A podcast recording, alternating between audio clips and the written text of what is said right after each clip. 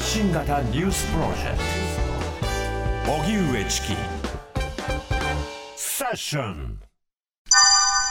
特捜部松野前長官ら安倍派幹部を任意聴取。自民党の派閥の政治資金パーティー問題をめぐり安倍派などの事務所が家宅捜索を受けた事件で東京地検特捜部が派閥幹部らを任意で事情聴取していたことが分かりました。聴取を受けたのは安倍派の事務総長を務めた経験を持つ松野博一前官房長官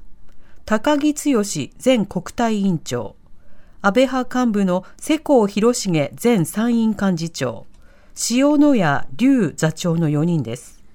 特捜部は聴取を通じて収支報告書へのキックバックの不記載について派閥の幹部としての認識を確認したものとみられます。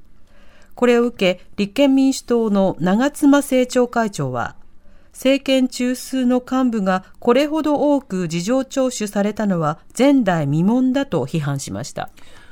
それでは東京地検特捜部安倍派幹部らに任意で事情聴取。この動きについて TBS ラジオ国会担当の澤田大記者に伝えてもらいます。澤田さんこんばんは。こんばんは。よろしくお願いします。お願いします。さて、自民党派閥の政治資金問題、うん、週末などの動き、教えてください。はい。あの、先週末にですね、えー、松野、えー、前官房長官に対して、はい、まあ、東京地検特捜部が、えー、任意の聴取を要請しましたよと。いう報道が出ました。で、ここまではまあ金曜までの動きだったんですけれども、その後に、はい、えー、複数の幹部、えー、今ありましたように松野さん、それから高木前国対委員長、世耕参院幹事長、そして、えー、安倍派の、えー、塩谷座長の4人に対して、えー、任意聴取が週末行われたということですね。うん、えー、というところが、まあ、先週から今週にかけての動きです。で、はい、まあ、一部報道なんですけれども、確か朝日新聞だったと思いますけれども、あの、安倍元総理が、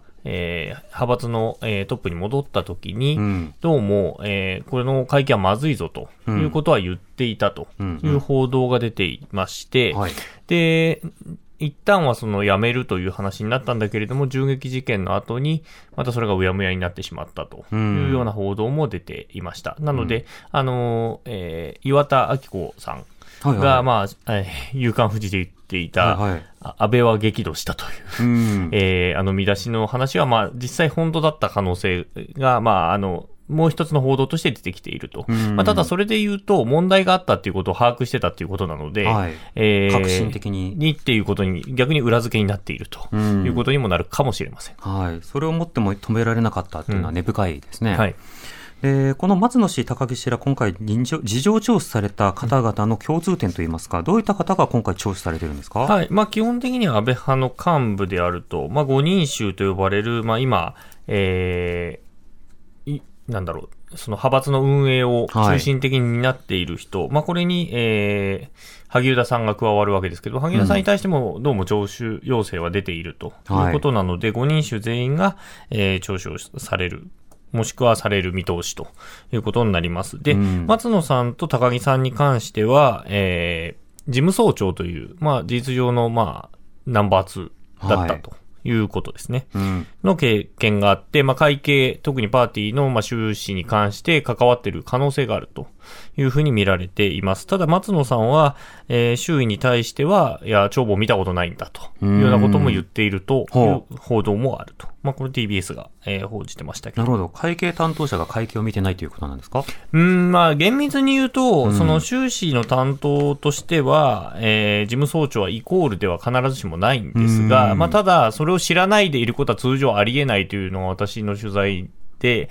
えー、秘書の方々みんな口々に言ってますので、つまりあのそのそれだけ大きいお金を全く知らないで、勝手に動かすってことは通常ありえないというふうに、あの取材で複数の秘書は言っているので、まあ、知ってたんじゃないのかと見られているということですね。こうした事情聴取の動きに対して、まず岸田総理をはじめとした与党の反応はどうでしょうか、はい、あの岸田総理なんですけれども、今日経団連との会合がありまして、はい、まあ、その冒頭の挨拶の中で、えー、自民党の政策集団の資金、政治資金の問題で一言申し上げますと、うん、えー、国民の皆様から疑念を持たれている事態を招いていること、これは大変遺憾なことであり、心からお詫び申し上げますと、はい、国民の信頼あっての政治の安定であり、政治の、えー、安定あっての政策の推進だと、改めて肝に銘じて対応してまいりたいと存じますとは言ってるんですけど、うん、まあ何をするとは言ってないと。はいいうことですね。で、これに関しては、えー、今なんですけれど、うん、ちょうど今、えー、幹部で、えー、党本部で話し合ってるようで、自民党の。はい、対策について。で、まあ、あの、政治改革に向けた何らかの動きはしようというふうにはなっているようです。うん、で、あの、先週新たについた、えー、都会喜三郎政調会長、あの、一旦はあの、リクルート事件の際に、えー、党を飛び出した方ですけれども、うん、まあ、その方がかなりやる気を見せているということであるんですけれども、ただ党内の権限がある人ではないので、うん、あの、政調会長ではあるものの、なので、まあ、それが実効性を帯びたものができてくるのかどうかっていうのはちょっとまだ不透明ということですね。まあでも党内からこういった声が出てるにもかかわらず動かなかったとなる、まあそういった意味でもそういった発言が出ること自体は大事ですよね。そうですね。これ、野党の反応はどうですか？はい。あの、まあ、今日大きな発言があったのは、まあ、長妻政調会長、立憲民主党なんですけれども、はい。まあ、あの、まあ、総論としては、あの、全容解明を政治家の責任、国会全体の責任として、与野党問わず徹底的に真相解明していきたいというふうに述べてまして、うん、まあ、派閥の問題を超えても、これは自民党の全体の問題であるというふうにまあ指摘しているということですね。はい、うん、確かに岸田さんもあの政策集団っていう言い方にこだわって、はい、なおかつ疑念を抱かれているっていうところにとどめているので、はい、まだ実態がどうなのかということも伝えていなければ、これは党の問題だということにはしていないんですね。まあそうなんですよね。だから、あまりご、あの、これ何度も言ってるんですけど、ご自身のことだとあまり考えてないのではないかという疑惑があって、はい、基本的にはまあ二階派と、えー、安倍派、清和研の話なんだという認識がなんとなくあるんじゃないかな、そしてそこはかなり根深いんじゃないかなというふうに思いますし、うん、今日会っている幹部は、多分、えー、その、都会さん以外は、みんな派閥に所属している派閥の領袖もしくは、えー、派閥の、まあ、に所属している国会議員なんですね、幹部とはいえ。はい、なので、結局そのスタンスっていうのは全員実は共有されてるんじゃないの？ということはありますね。へはい、都会さんだけは無派閥なので。じゃあ安倍派、二階派の問題であるけど、他の派閥は別にみたいな。まあそうですね。だから森山総務会長も森山派だし、うん、えー、麻生副総裁は麻生派だし、はい。はい。あの、茂木幹事長は茂木派なので、うん、で、そしてそれぞれの派閥は今のところ何も指摘されていない人たちなので、はい。まあ、うちらは関係ないよねっていう意識は当然な感じはあるんじゃないですかねとはちょっと思いますけれど。まあでも国民とか有権者とかいろんな立場あると思いますけれども、はい、あの、政党支持率も下がってるじゃないですか。はい、で、政党支持率がこれだけ下がってるというのは、要は党に対する不信感が深まってるということですよね。はい、で、なおかつ今の裏金対策などについてはいくつかの世論調査では説明も不十分、対処も不十分、うん、なので政策的対処を求めるという声が多数ということなので、これあの、放っておいてなんか慢心していると、もっと支持率下がりますよね。特に若手の、えー、実際今有権者と接する機会が多い若手議員とかの中ではかなり危機感は出てきていると。ただまあ声を上げるまではまだどうも動いてないけれど、はい、なんか青年局として動くという話もあり、うん、全く動いてないようではなあるが、まあ、ただ、目に見えるところにはなってきてないと、大きな動きにはなってきてないということですね。なるほど。同じ穴の無地なだとは思われたくない。公明党もそう言ってましたね。はい。あの、それで言うと、まあ、週末ですけれども、あの立憲民主党の泉代表が、まあ、だったら政権離脱せよと、公明に対して、まあ、アピールをするということもありましたね。なるほど。そのあたりなんか裏でやらないんですかね？あの、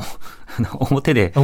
やるというよりは。まあまあ、そうですね。宗派を送るっていうのはあるかもしれないですが、まあ、今のところは、まあ、選挙が目下近づいていることでもないし、ということなんでしょう。はい。はいさて、今後、まず国会はまあ今年はもう止まってるので、はい、止まってるとか閉会しましたので、はい、来年いつ頃から動くんでしょうか？えっ、とですね、これがまず捜査が、まあ、まだ全然途中というか、はい、えー、見通しがまだ立ってないという状態なので、うん、なかなか極力遅らせるのではないかと。うん、つまり捜査を待って、まあ、要するに捜査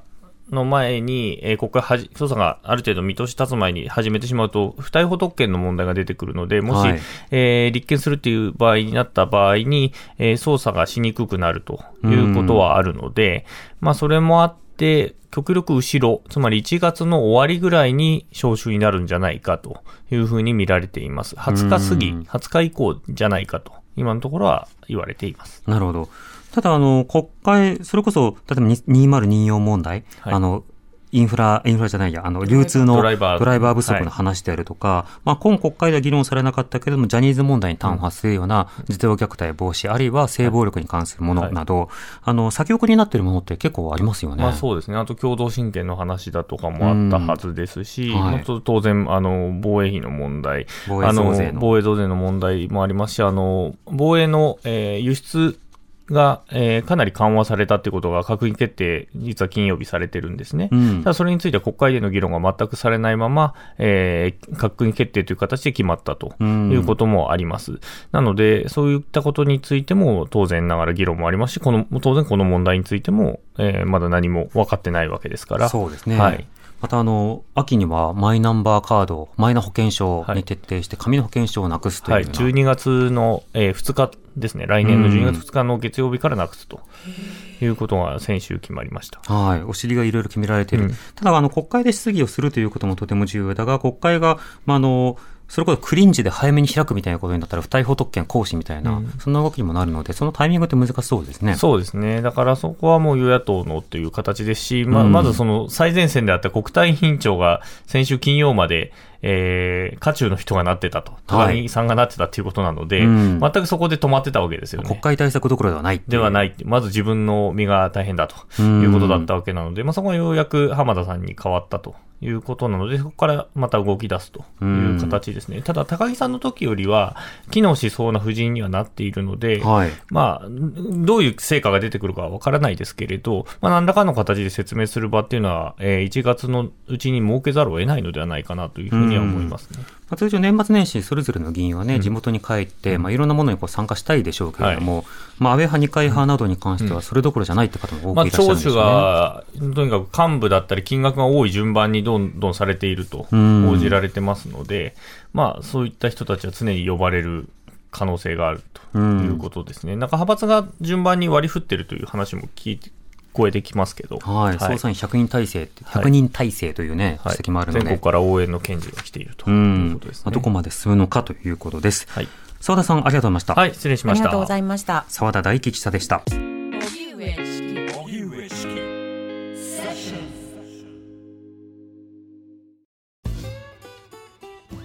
毎週月曜から木曜朝8時30分からお送りしているパンサー向井のフラット向井さん不在の木曜日を担当するヤーレンズのデイジュンの之介とどうも落合博満です。違います。奈良原正樹です。各週木曜日はヤーレンズのフラット。せーの聞いてね